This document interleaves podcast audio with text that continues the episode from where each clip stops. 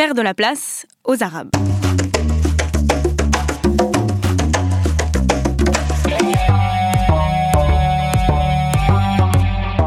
On a supposé que j'avais grandi en banlieue, que je parlais mal le français. On a supposé que j'étais musulmane, mais aussi que j'étais athée, parce que j'avais réussi à me libérer du joug de ma famille intégriste.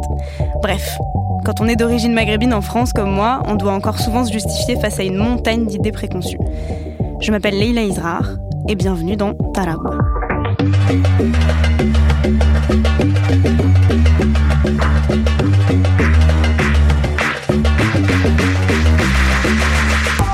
Dans ce podcast, on se demande ce que ça veut dire aujourd'hui que d'être arabe en France. Pour ce premier épisode, ça me tenait vraiment à cœur de parler des clichés. Enfin, j'en peux plus de ce mot, cliché. Du coup, je préfère dire représentation collective. On va parler de ça. Des appartenances réelles ou supposées auxquelles font face les Français et Françaises d'origine arabe. On va aussi parler d'identité narrative, d'allégeance, de mémoire des luttes et de l'absolue nécessité d'une histoire des quartiers populaires. Ma première invitée, c'est Naïma Yahi. Elle est historienne, spécialiste de l'histoire culturelle et du patrimoine des Maghrébins en France. Elle est aussi directrice du réseau Pangé et de l'association Remember. Elle a notamment dirigé le livre La France arabo-orientale, 13 siècles de présence. 13 siècles. Ouais, c'est long. Pourtant, moi, à l'école, les seuls points de repère qu'on m'ait donnés, c'est la bataille de Poitiers, où Charles Martel arrête l'armée arabe des Omeyyades. C'était en 732. Pas 1732, hein. 732. Et ensuite, on passe directement aux vagues de migration économique des années 60. Bref, j'ai comme l'impression qu'il y a eu des petites éclipses.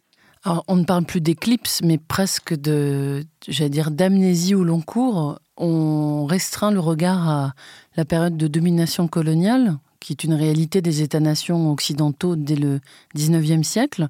La France a été une grande puissance impérialiste, et c'est dans ce, dire cette dialectique de domination que sont perçues les populations euh, arabo-musulmanes et arabo-orientales si on les restreint à l'ère euh, culturelle euh, arabe si on n'évoque que très peu ou très mal euh, ce flux et reflux des invasions euh, barbares, comme on l'a appris à l'école primaire, c'est que effectivement on convoque dans l'imaginaire euh, national beaucoup les notions de croisade et autres invasions. On les convoque aujourd'hui quand on parle, j'ouvre les guillemets, de crise migratoire. Moi, je parlerai plutôt de crise d'accueil. Et dans le cas des arabes, ou arabo-berbères, ou arabo-orientaux, comme on voudrait les labelliser. Euh, ce qui a été important pour moi dans cet ouvrage, avec la quarantaine de chercheurs qui m'ont accompagné, c'est de euh, bouger le curseur et de le remettre là où tout a commencé quasiment en termes de construction d'un imaginaire. Cet imaginaire d'une altérité définitive. La France telle qu'on la connaît aujourd'hui s'est construite dans ses frontières juridiques mais également culturelle, contre cet envahisseur musulman qu'on assimilait à l'oriental, à cet Orient menaçant. Et c'est vraiment cette euh, construction des imaginaires euh, que nous avons voulu questionner pour comprendre euh, aujourd'hui, ici et maintenant, pourquoi il est encore difficile, voire impensable pour une frange non négligeable de la population de considérer, pour aller vite, les Arabes comme pouvant être français quand on nous pose encore la question de peut-on être français d'origine, on va dire, musulmane, arabe ou autre label, je pense que la question euh, contient la réponse. Poser la question, c'est euh, rendre illégitime ses présences et cette appartenance au corps national. Je sais pas si vous avez remarqué, mais Naïma a utilisé les expressions arabo-musulman, arabo-berbère et arabo-oriental. Ça montre bien que le mot arabe, tel qu'il est utilisé aujourd'hui, il renvoie pas à un pays mais à plein de groupes différents. Alors aujourd'hui, en France, quand on dit arabe, on parle de qui? Ça désigne des personnes euh, juridiquement françaises ou étrangères qui, de par leur patronyme et ou leur faciès, et ou leurs pratiques et leurs croyances réelles ou supposées euh, de l'islam, euh, seraient des Arabes. Je dis serait, puisque cette réalité est beaucoup plus complexe. Elle est complexe parce que euh, se confondent sémantiquement des appartenances réelles ou supposées comme celle à l'islam avec des territoires et des populations censées en être originaires, quand on réduit à arabe euh, des populations qui sont aussi berbères, ou quand nous convoquons la catégorie arabo-orientale, nous incluons les populations chrétiennes et juives euh, de cette ère culturelle et géographique, nous, quand nous avons par exemple évoqué ce livre de la France arabo-orientale, on nous ramenait à arabo-musulmane. Et nous expliquions que l'ère euh, culturelle et géopolitique arabo-orientale n'était certainement pas que musulmane.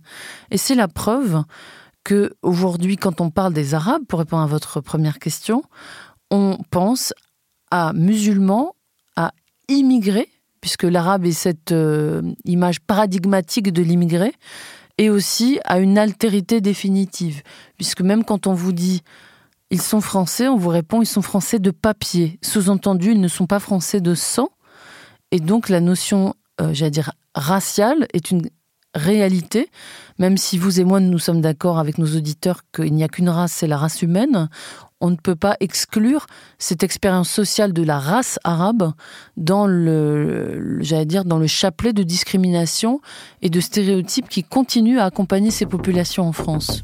Moi, je me demande quand même comment on en est arrivé là, à ce glissement sémantique qui fait que dans le langage courant, on mélange arabe, musulman, immigré et même des fois intégriste. Il y a surtout une figure persistante, c'est celle du jeune de banlieue. Euh, je vous mets au défi de me montrer euh, dans les représentations, euh, j'allais dire, médiatiques diverses et variées, une sorte d'arabe autre que celui du jeune. Je veux dire, la génération des parents de ces jeunes n'est qu'invisibilisée. Et que dire des femmes, des immigrés entre guillemets arabes des années 60 et 70 qui étaient encore plus invisibles. Donc j'ai envie de, de, dire que ce jeunisme et cette territorialisation dans les quartiers populaires fait aussi partie du paquet cadeau. Alors, euh, le j'allais dire, la chronologie de ces, glissements sémantiques dont vous parlez, bien sûr qu'elle va se renforcer après 2001. Dans le, monde occidental, c'est évident.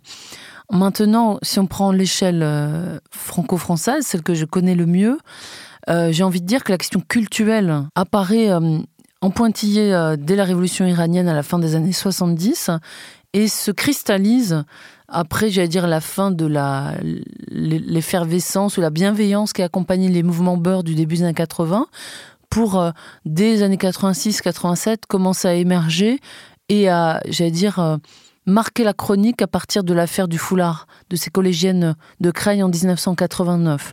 Donc on est bien avant 2001. Les années 90, elles vont consacrer le glissement sémantique de ces rebeux, de ces beurs, vers le jeune de banlieue. C'est pas la haine de Kassovitz, mais c'est un peu ça. C'est-à-dire, on est dans un ancrage physique dans les quartiers périphériques dangereux. Interlope, cet ennemi intérieur qui va tellement défrayer la chronique au moment de la guerre du Golfe au début des années 90, on va se demander si les Arabes de France, comme s'ils constituaient une communauté homogène, n'allaient pas se soulever en faveur de Saddam Hussein.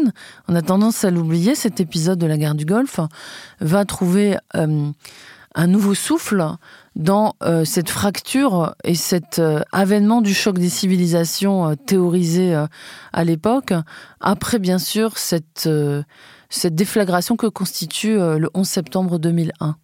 Et je pense effectivement qu'à l'échelle euh, du 21e siècle, puisque c'est là où nous sommes aujourd'hui, euh, cette, entrée fracassante et, ces attentats du 11 septembre 2001 vont fracturer le monde occidental et faire des diasporas je veux dire arabes, mais si je devais parler de la France, je dirais plus justement maghrébines, qui sont majoritairement maghrébines, euh, vont se retrouver à nouveau montrés du doigt, interrogés euh, quant à leur allégeance. Et je pense que c'est le nœud de notre discussion. Il s'agit de d'interroger cette question de l'allégeance. Sont-ils avec nous ou contre nous? Mais si on en croit la réputation des Arabes voleurs et la figure du jeune délinquant violent, ils sont plutôt contre nous. Alors ça vient d'où ces idées reçues? Eh bien, ça vient de quelque chose dont on n'a pas encore parlé, de l'imaginaire lié à la colonisation. Alors, tenter à savoir si aujourd'hui on y fait toujours face, je dirais simplement la chose suivante. Cette construction de ces imaginaires, ces stéréotypes, ces glissements sémantiques dont nous avons parlé, notamment autour des fractures contemporaines, euh, le 11 septembre 2001, la guerre du Golfe plus anciennement, etc., ne sont pas exempts d'un héritage propre à la France dans son rapport aux Arabes. Et cet héritage, il est lié essentiellement, je dirais, par le rapport à la chose coloniale.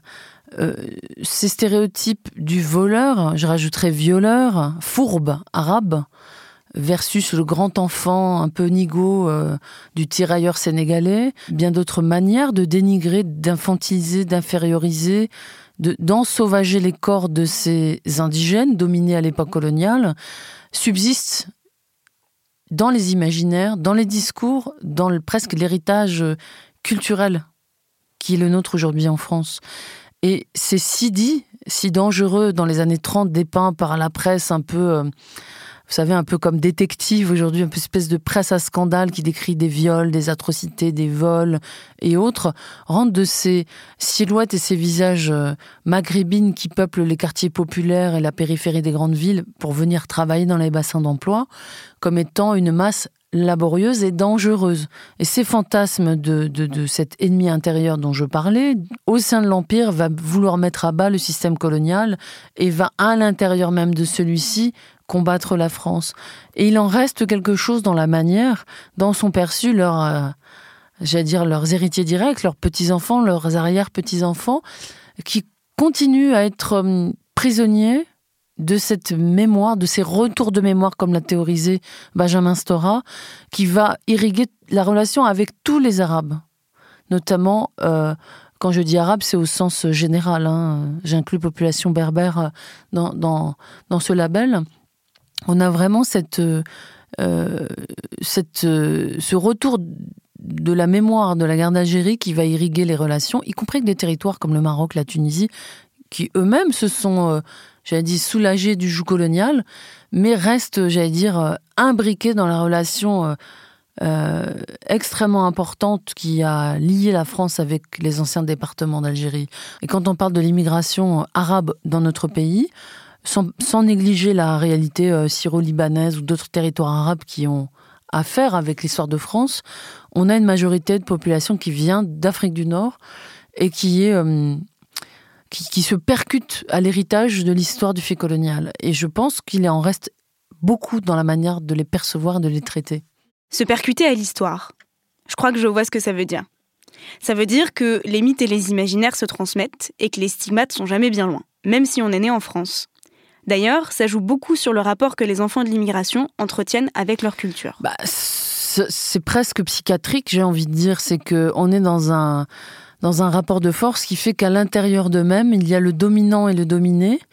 Il y a en soi besoin de décoloniser son propre imaginaire, un imaginaire de soi qui est extrêmement douloureux, puisque euh, cette injonction à l'intégration, qui était une réalité très forte ces dernières décennies, se, se percute à un mouvement, une demande sociale très forte chez ses enfants et petits-enfants et arrière-petits-enfants d'immigrés, qui est celle d'une réappropriation culturelle. Il y, a, la question de la langue, euh, il y a la question euh, euh, des cultures populaires qui vont être transmises par ces familles, et il y a la question des identités. Tout à l'heure, dans votre présentation, vous me parlez de Poitiers, toute cette mythologie nationale qui a voulu figer un récit pour euh, cimenter l'identité française au 19e et au 20e siècle, aujourd'hui est percutée par la réalité du fait colonial qui fait que le produit de l'histoire que sont ces Français issus de l'immigration postcoloniale euh, réinterroge les dogmes et les mythes de la nation. Et c'est cet ébranlement identitaire que nous vivons en 2019. Si je résume, on est des produits de l'histoire, et notre construction identitaire est marquée par les imaginaires, eux-mêmes marqués par la colonisation.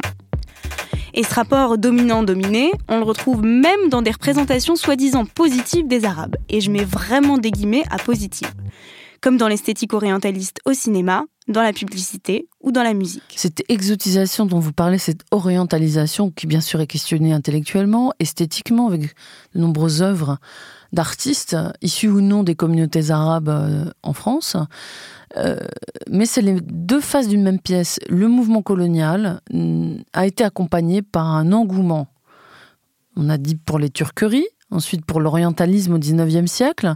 Donc cet engouement, il date de l'époque moderne et il s'est euh, renforcé avec la découverte des territoires colonisés, euh, que dire de l'égyptologie, euh, que dire de, grands romans comme Asiadé ou autres qui ont popularisé auprès du grand public euh, les almées et autres alcôves des harems orientaux, réels ou supposés, remis en scène dans nos espaces des salons de peinture par les grands peintres orientalistes, Étienne Diné et autres, qui ont presque structuré la pensée érotisant les corps orientaux et leur esthétique euh, de Delacroix avec les femmes d'Alger en passant par d'autres classiques du fait euh, en matière d'orientalisme. On a cet, euh, cet engouement qui va accompagner les conquêtes physiques de ces territoires. Et je pense effectivement qu'aujourd'hui, si, si, si celui-ci est questionné, il est questionné très régulièrement, très librement, j'ai envie de dire. ce qui, moi, m'interpelle, c'est euh, la question euh, toujours du phénotype, du corps. On est encore aujourd'hui, de manière un peu presque archaïque, à convoquer les corps, les patronymes, les couleurs de peau dans la place qu'on assigne aux populations dans notre euh, communauté nationale. si là aujourd'hui on parle des Arabes, on aurait pu parler plus largement des Afro-Caribéens, la question de la couleur de peau. Euh, on nous dit qu'on est euh, insensible à la race et à la couleur, que ça n'existe pas. Mais euh, qui peut aujourd'hui, de manière honnête, dire que ce n'est pas plus difficile pour un arabe réel ou supposé, parce qu'il y a l'arabe imaginaire aussi, et, ou pour un noir en France, de vivre? Qui peut me dire ça, droit dans les yeux, tranquillement, me dire que c'est pareil? Ce n'est pas pareil, et ce ce n'est pas pareil n'est pas acceptable. Il ne s'agit pas de réduire, comme on a voulu l'euphémiser, euh, je dirais, euh, dans les années 2000, à l'égalité des chances. On va rétablir une forme d'égalité des chances en niant la question, euh, en nous expliquant que notre société dans, était dans un temps post-racial. on sait que, que, que nos mentalités, nos imaginaires, y compris des Arabes eux-mêmes, est empreinte de cette distinction, de cette hiérarchisation, de cette exotisation dont vous parlez. Et c'est à longueur de travaux, de débats, de production esthétique, artistique, intellectuelle, qu'on peut faire cet effort humblement, collectivement, de revisiter le récit national. Je terminerai par un concept euh, popularisé par le grand Paul Ricoeur qui parle d'identité narrative. Je pense fortement je défends en tout cas cette posture de dire qu'il faut qu'on se raconte ensemble. Cette identité narrative, elle doit faire de la place aux Arabes. Puisque j'estime que pour vivre ensemble, il faut faire ensemble. Et faire ensemble, c'est se raconter collectivement. Naïma Yahi, elle dirige aujourd'hui l'association Remember. C'est Ali Gessoum qui l'a fondée en 2011. L'objectif est d'assurer une meilleure représentation des personnes issues de l'immigration.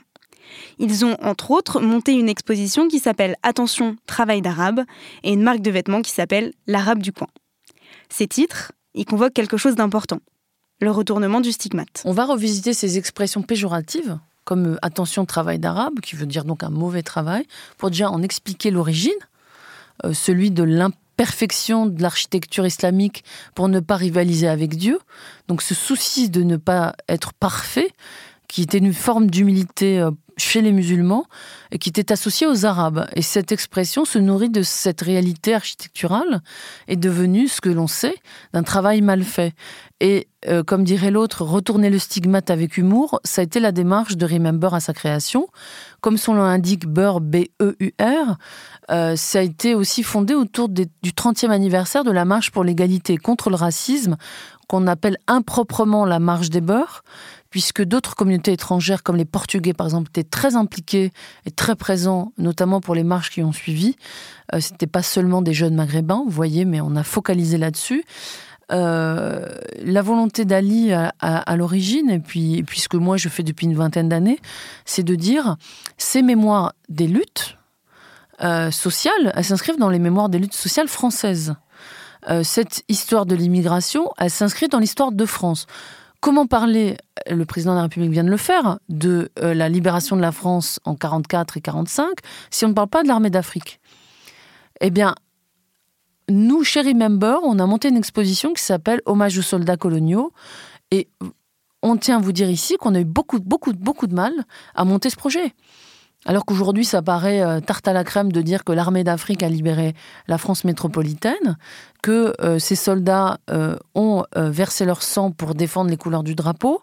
eh bien, quand on a commémoré le centenaire de la guerre 14-18, où les troupes coloniales ont été mobilisées en masse, plus de 600 000 soldats, on a eu beaucoup de difficultés à trouver du soutien pour pouvoir rappeler ce fait, cette mémoire spécifique aux soldats coloniaux. On l'a fait, y compris avec l'aide des pouvoirs publics, mais on a dû lutter trouver des alliés, y compris dans les institutions patrimoniales et les collectivités territoriales, pour pouvoir parler de ces mémoires singulières. C'est une anecdote, mais c'est une histoire qui est une histoire de France. Notre démarche s'inscrit dans une démarche euh, grand public, mainstream, pour utiliser des, anglicismes. Et moi, je trouve que c'est là-dessus que Remember et d'autres structures euh, apportent leur pierre à l'édifice permettent d'outiller ce récit collectif, cette identité narrative dont je vous parle. Au terme de cette conversation, le mot qui ressort, c'est l'inclusivité. Tout à l'heure, Naïma nous a parlé de la figure du jeune de banlieue. Et moi, je me demande aujourd'hui où elle en est l'entreprise de déconstruction de l'imaginaire collectif pour les jeunes des quartiers populaires? Moi, je rencontre des populations de ces quartiers, elles ont tout en commun d'habiter ces quartiers populaires, et elles sont en demande d'un récit qui les inclut, euh, y compris pour des populations qui ne sont pas du tout considérées comme d'origine étrangère, on va dire franco-française. Je prends l'exemple du 93 où je travaille beaucoup. Euh, il y a des populations pas du tout d'origine étrangère, mais qui se sentent comme leurs petits copains euh, d'origine tamoule ou algérienne ou congolaise, pas pareil, pas traités pareil, absent des représentations. Et c'est pour ça que notre travail articule la question de l'histoire et la mémoire des quartiers avec celle de l'immigration pour nous, il n'y a pas d'histoire d'immigration s'il n'y a pas une histoire des quartiers populaires. Et pour nous, euh, l'histoire des quartiers populaires, elle dépasse la question de l'immigration. Elle la dépasse. Oui, aujourd'hui, quand je rencontre une jeune fille ou un jeune garçon d'une dizaine, 10, 15 ans qui me dit euh, Moi, je suis pas assez franc, euh, je suis arabe, je suis musulman, on me dit même plutôt je suis musulman. On me dit même pas je suis arabe. et qu'on est en 2019 et que peut-être sa grand-mère était déjà née en France, ça m'interpelle. C'est-à-dire cette incapacité, à près de 60 ans de la fin de la guerre d'Algérie pour les Algériens, je prends le cas des Algériens, ou plus largement des Maghrébins, me dire, on est à plus de 60 ans de la décolonisation du pays de leurs grands-parents, de leurs arrière-grands-parents, peut-être leurs grands-parents sont nés en France, ils ne peuvent pas dire je suis français. Mais quand je leur demande de regarder dans leur portefeuille la couleur de leur carte ou de leur passeport, donc leur euh, identité juridique, ils sont français. Il n'y a pas de doute là-dessus. Mais ils me disent pourquoi j'ai cette carte française et pourquoi je ne suis pas français? Parce qu'on me fait comprendre que je ne suis pas chez moi, et parce qu'on ne me traite pas de la même manière que les autres, et parce que je ne m'identifie pas. Alors aujourd'hui, on est en 2019. Il y a des professeurs dans, dans le secondaire qui sont issus d'immigration maghrébine. Euh, il y a euh, des stars, il y a des intellectuels, il y a des ministres. Ce qui n'était pas le cas, moi, quand j'avais 20 ans. Aujourd'hui, c'est le cas.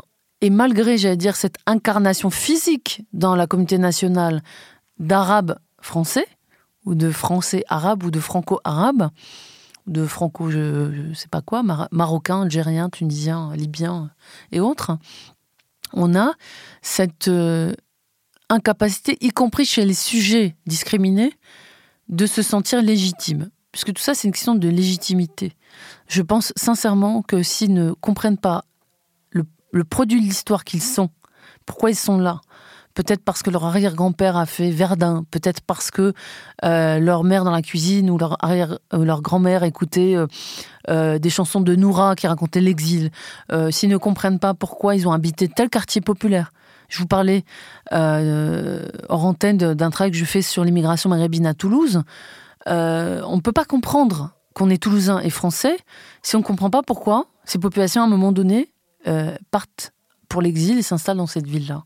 Et nous, si on raconte pas leur histoire, ils se sentiront jamais chez eux et jamais français. C'est le premier épisode et j'ai envie d'instaurer une tradition, parce que c'est quand même mon podcast. Demander à mes invités de me parler de leurs mots ou expressions arabes préférées. Oui, écoutez, ça va être peut-être un peu niais, mais je dirais le hub. Voilà, le hub, tout est dit dans, ce mot, donc l'amour, cette, ce mot qui même par sa sonorité offre la profondeur des sentiments. Je pense que c'est par l'amour que les Arabes pourront un jour euh, être heureux dans ce pays, se sentir chez eux, et c'est par l'amour qu'ils pourront combattre la haine dont ils font encore et continuellement l'objet.